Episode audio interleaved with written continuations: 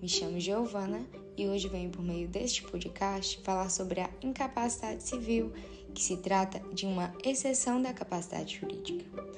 Para iniciar o assunto, vamos retornar lá para 2002, no Código Civil Brasileiro, mais precisamente nos artigos 3 e 4, que falam sobre os absolutamente incapazes e os relativamente incapazes.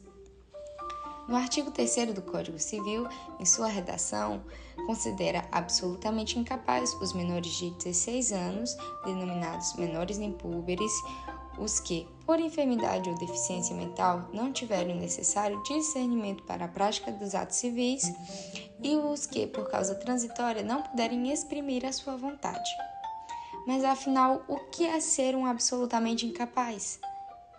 O absolutamente incapaz é considerado aquela pessoa que não pode exercer pessoalmente os seus direitos da vida civil. Dessa forma, outra pessoa irá tomar as decisões em seu lugar. Nesse caso, quem tomará as decisões em seu lugar é quem terá a tutela ou a curatela do indivíduo. Mas é claro que muita coisa tinha que mudar, né? E em 2015 foi criado então o Estatuto da Pessoa com Deficiência, Lei número 13.146, que revolucionou completamente a teoria das incapacidades.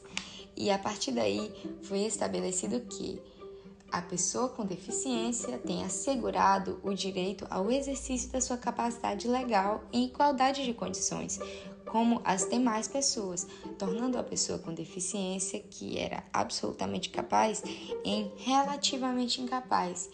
Isso vocês irão entender no nosso próximo episódio do nosso podcast.